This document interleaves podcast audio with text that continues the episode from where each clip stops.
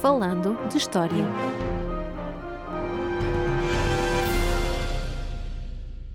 Olá a todos, bem-vindos a mais um episódio do podcast Falando História. Eu sou Roger Leite Jesus e comigo está, como de costume, Paulo M. Dias. O episódio de hoje deriva de uma sugestão via e-mail de um ouvinte, Eduardo Jerónimo, a quem agradecemos desde já, que precisamente nos sugeriu de falarmos sobre a Guerra das Laranjas. E que, aliás, é um conflito militar relativamente pouco conhecido e que está ligado a outro conflito anterior, a campanha ou a Guerra do Rocilhão, e que, portanto, estando intimamente ligado, este episódio de hoje é então dedicado a estes dois episódios militares dos finais do século XVIII, início inícios do século XIX. Paulo, então vamos começar, como sempre, com um contexto. Como é que surge este conflito? O que é que está na sua origem? Bom, como disseste, esta chamada Guerra das Laranjas, que começa em 1801 e acaba ainda nesse ano, está muito interligada com um conflito anterior, eh, a chamada campanha ou Guerra do Rocilhão, e a verdade é que ambas surgem como ramificações de um conflito mais vasto que opunha as duas maiores potências europeias, a Inglaterra e a França, que nesse período disputavam não só o controle do continente europeu, mas também dos impérios coloniais, sobretudo sobretudo nas Américas. Uhum. E, portanto, isto significa que temos de recuar até 1789,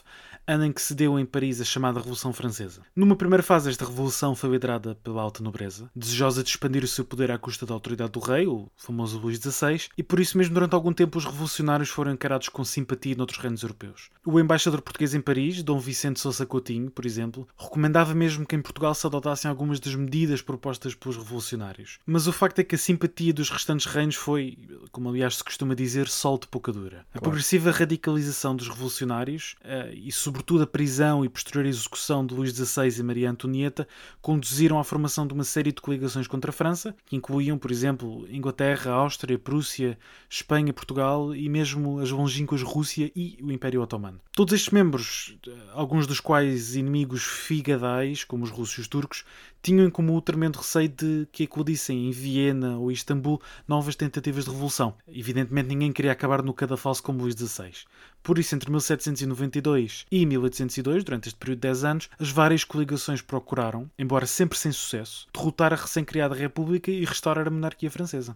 Que papel desempenhou então Portugal nestas guerras de coligação contra a França? Portugal acabou por desempenhar um papel secundário na ação durante os primeiros anos, mas também não se poderia esperar muito mais de um reino pequeno e que, além disso, não tinha fronteiras terrestres com França. Claro, claro. Logo a 15 de julho de 1793, Portugal e Espanha firmaram uma aliança e, alguns meses mais tarde, 26 de setembro, foi a vez de reafirmar a antiga aliança com a Inglaterra. Estava assim montada esta rede de alianças que iria conduzir Portugal a um confronto com França, que aquele país ainda tentara evitar, enviando a Lisboa um embaixador, uh, numa tentativa um pouco desesperada de garantir a neutralidade portuguesa. Bom, então estamos em 1793, alianças feitas, e em que é que isto acaba por se traduzir na realidade? Bom, uh, a 20 de setembro, portanto, menos de dois meses após a assinatura do Tratado de Aliança com Espanha, um contingente de 6 mil homens, liderado por John Forbes Skeletor, um general escocês ao serviço da coroa portuguesa, rumou à Catalunha. Aí foram juntar-se a um exército espanhol, que havia já alguns meses tinha dado início às hostilidades, naquela que ficou conhecida como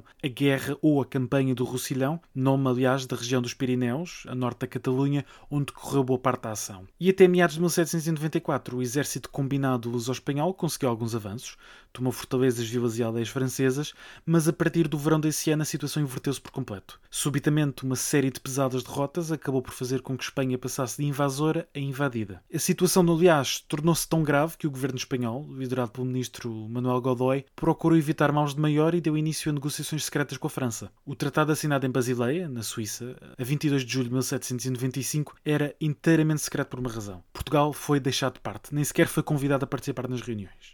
Bom, imagina então que esse tratado tenha sido bastante mal recebido pela coroa portuguesa, ao saber que tinha sido deixada precisamente de parte. Sim, o, o tratado caiu mal um pouco por todo o lado, mas em, em, Lisboa a notícia caiu que nem uma bomba. De um momento para o outro, o reino perdeu um importante aliado e via-se abraços com uma guerra indesejável, sobretudo dada a disparidade de forças entre Portugal e França. Felizmente, para Portugal, neste caso, França tinha outras prioridades. Encontrava-se em guerra em demasiadas frentes contra adversários bem mais perigosos, como a Áustria ou a Rússia, portanto não tinha capacidade, nessa altura, de retaliar contra o pequeno reino ibérico. As negociações para a assinatura de um tratado de paz começaram ainda em 1795, mas acabaram por ser muito demoradas, desde logo porque Inglaterra não tinha interesse que Portugal, nessa altura, firmasse paz com França, e por isso só a 10 de agosto de 1797 é que foi assinado um tratado de paz entre os dois países, no qual, aliás, Portugal se comprometia a pagar uma indemnização exorbitante de 10 milhões de libras, a negar auxílio militar à Inglaterra e a ceder algum território na região das Guianas, portanto, a norte do Brasil. E Portugal cumpriu, deixou de apoiar a Inglaterra. Isto é, uma situação bastante difícil, tendo em conta as ligações económicas que ligavam os dois países. Para isso, até basta lembrar o nosso episódio sobre o ouro do Brasil, onde falámos precisamente não só do famoso Tratado de Mituín, assinado nos inícios do século XVIII, mas depois também das implicações do ouro do Brasil no desenvolvimento económico da própria Inglaterra. Portanto, é realmente uma situação delicada onde Portugal está metida. Sim, e acabou simplesmente por não cumprir não era possível. Como dizes, a importância económica e militar também da Inglaterra era demasiado grande. Uhum.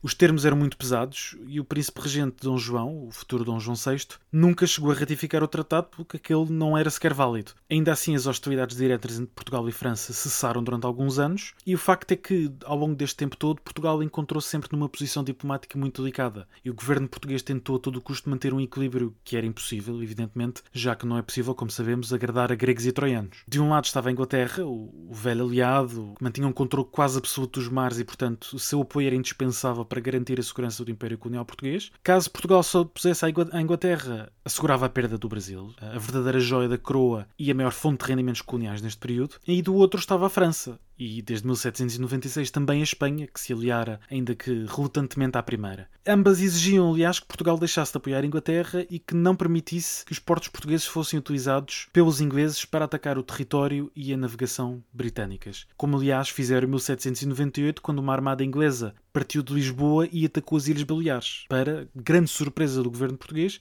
e para o traje do governo espanhol. Uhum. Como se percebe, era um equilíbrio impossível de manter eternamente e, por isso, mais tarde ou mais cedo, algo teria de ceder.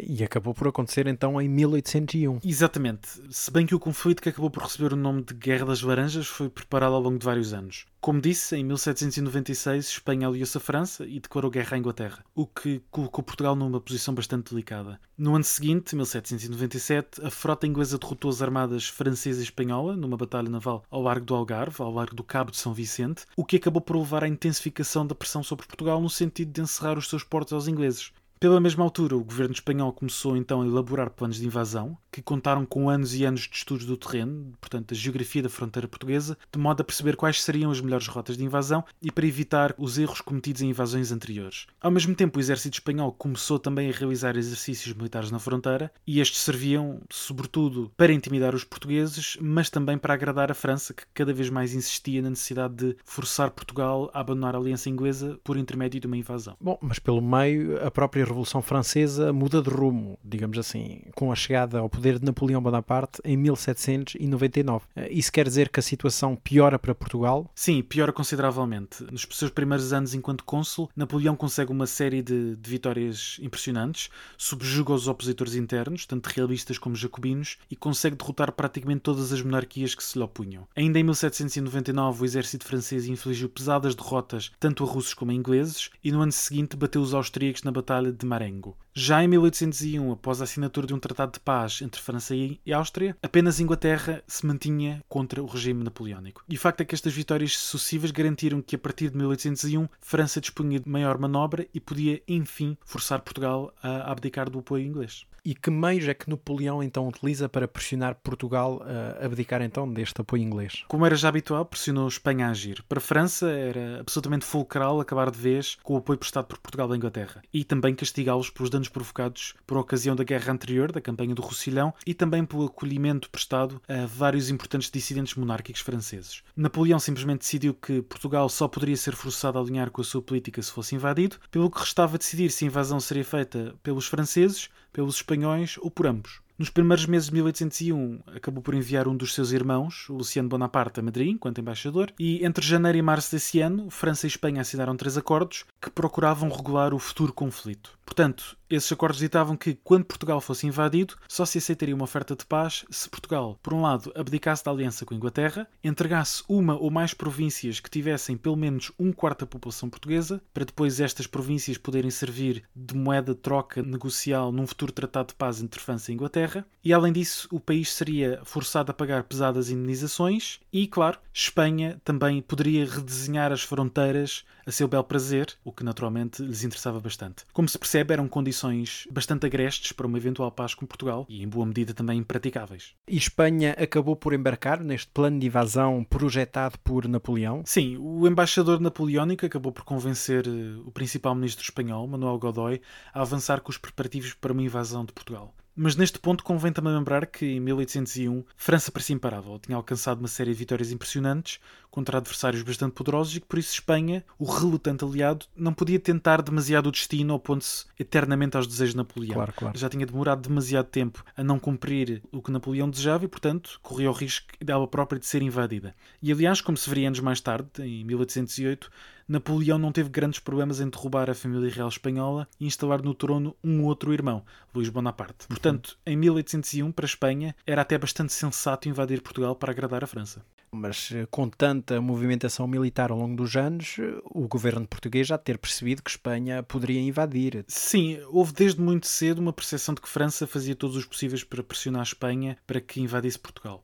O grande problema foi que, apesar dos inúmeros avisos, inclusive do embaixador português em Madrid, muito pouco foi feito para preparar o país para uma invasão espanhola. O exército português era claramente inferior ao espanhol, tanto em termos numéricos como logísticos. No papel, Portugal dispunha de um exército de 80 mil homens, espalhados pela fronteira, do Minho ao Algarve, muitos deles enfiados em guarnições no Alentejo e na Beira. Bom, mas isso teoricamente, porque outra coisa é realmente os meios que Portugal dispunha naquele momento. Claro, e os números reais seriam naturalmente muito inferiores. Cerca de 30 mil destes supostos 80 mil eram milicianos, portanto pouco ou nada treinados, com muito pouco equipamento disponível e, ao primeiro tiro, a maior parte uh, fugia para casa. Por seu turno, Espanha dispunha de 200 mil homens bem treinados e armados, com anos de preparação por trás e planos de invasão bastante claros. E além disso, contava, caso fosse necessário, com um exército auxiliar francês de 15 mil homens, veteranos de várias campanhas liderados pelo general Leclerc, que, aliás, se posicionaram na fronteira beirã prontos para a ação.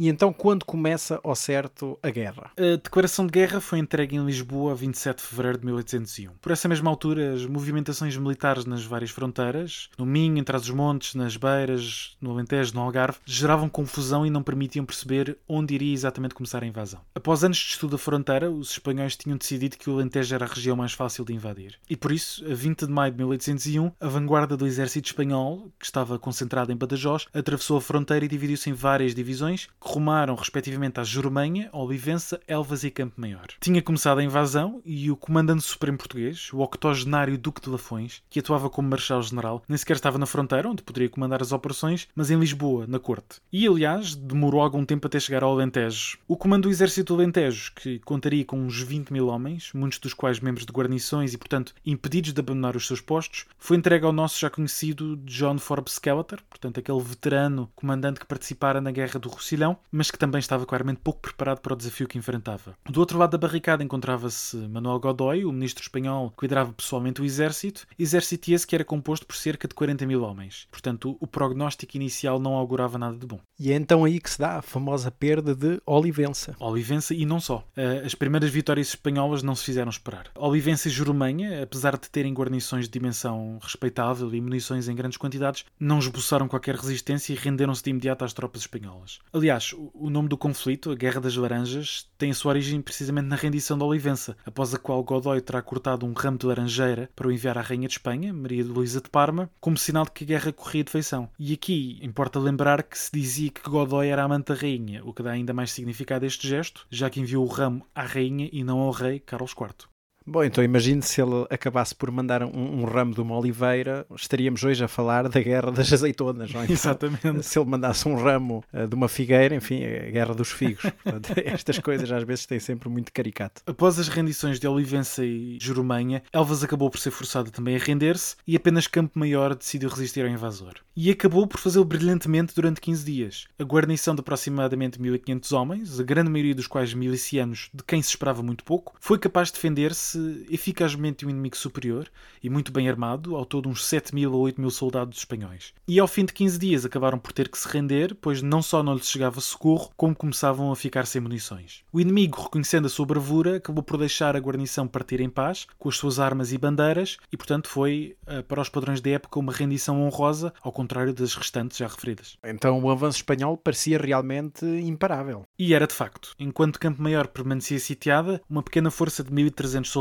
liderados por Dom José Carcome Lobo, foi enviada em seu socorro. Ora, o comandante português rapidamente percebeu que seria impossível socorrer a praça sitiada com tão poucos homens, porque acabou por se instalar em Arronches, a partir de onde pretendia não só monitorizar as movimentações inimigas, mas também aguardar eventuais reforços. Foi aliás aí que recebeu notícia de que uma força inimiga que já tomara Monforte e Somar se dirigia agora em direção a Ronches, e apesar deste aviso prévio, a chegada do inimigo, a 28 de maio, acabou por apanhar as tropas portuguesas quase de surpresa. A maioria dos soldados encontrava-se fora de muros, no recio da vila, e acabou batida. O pânico instalou-se muito rapidamente entre as fileiras e a cavalaria entrou em debandada, chegando mesmo a atropelar a infantaria. O comandante Carcome Lobo acabou por conseguir escapar e acabou também culpado pelo desastre, mas não foi sequer punido pelo Duque de Afões, apesar da sua evidente incompetência. Por realmente uma incompetência não só visível aos nossos olhos atuais, mas já à época e que uhum. realmente acabou Exatamente. por passar incólume. Temos então o Alentejo completamente invadido pelas forças espanholas. Ora demais, e após esta derrota, as tropas portuguesas estacionadas entre Arronches e Alegrete acabaram por retirar para Porto Alegre, onde entretanto se estabelecera o quartel-general do exército. Pouco depois deu-se a retirada de Porto Alegre, com o exército português, ou o que dele restava, a recuar para a região de Gavião, já próxima do Tejo, tida por mais defensável porque mais acidentada, e aí ficou instalada e entrincheirada a partir de 31 de maio. Entretanto, a retirada apressada obrigaram ao abandono de armazéns cheios de mantimentos e munições, porque foi necessário enviar algumas forças à região do Crato, na esperança de recolher mantimentos antes do inimigo ali chegar. Coube ao já referido Carcome Lobo o comando dos cerca de 670 homens enviados ao Crato, precisamente para esta missão de recolha de mantimentos, mas a 4 de junho, junto ao mosteiro de Flor da Rosa, depararam com o inimigo. Tal como em Arronches, as tropas debandaram, com a cavalaria a atropelar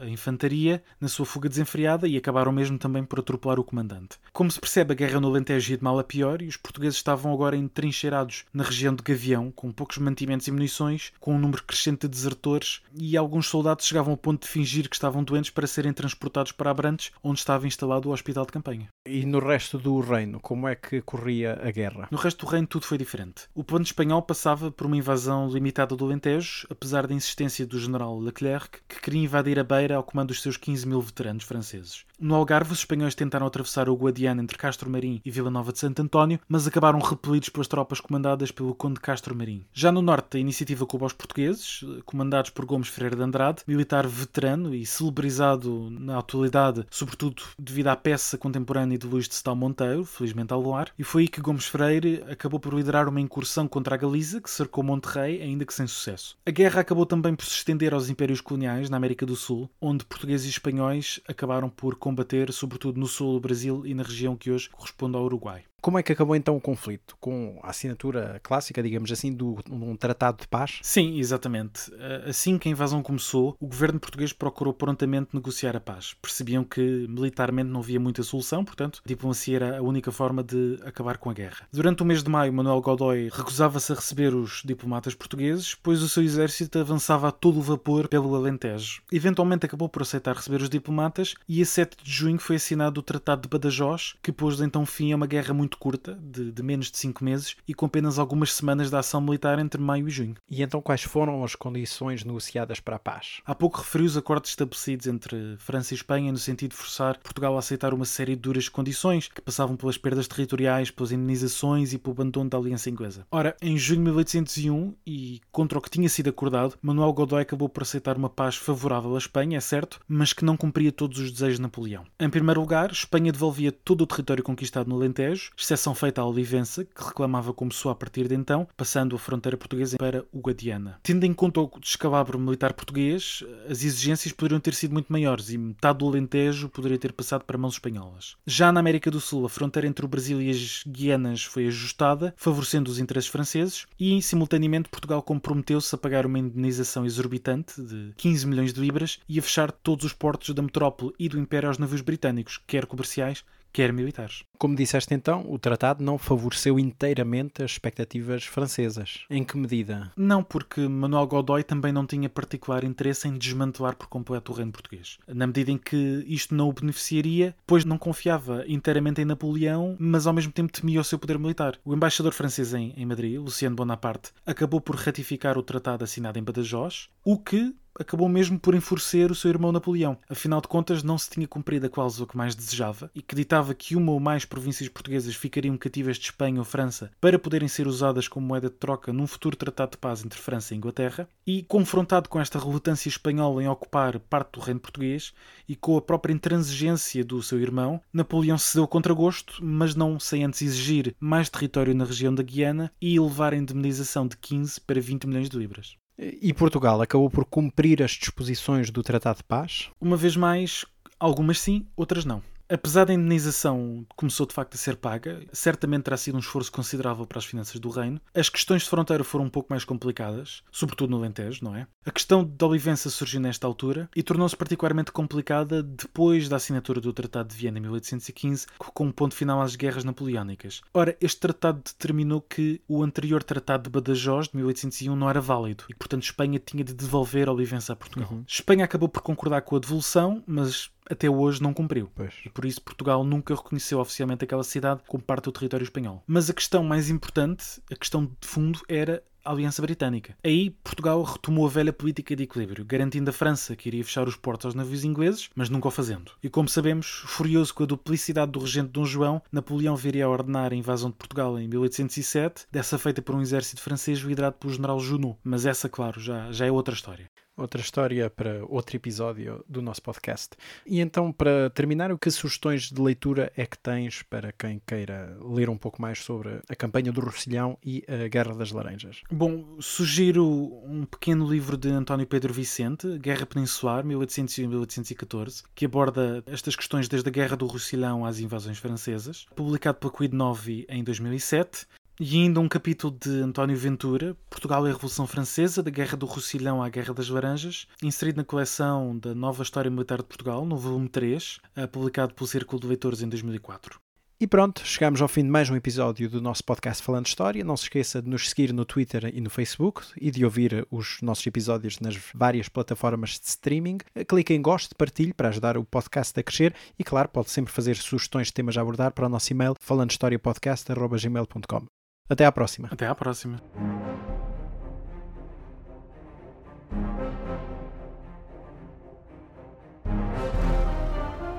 Falando de História.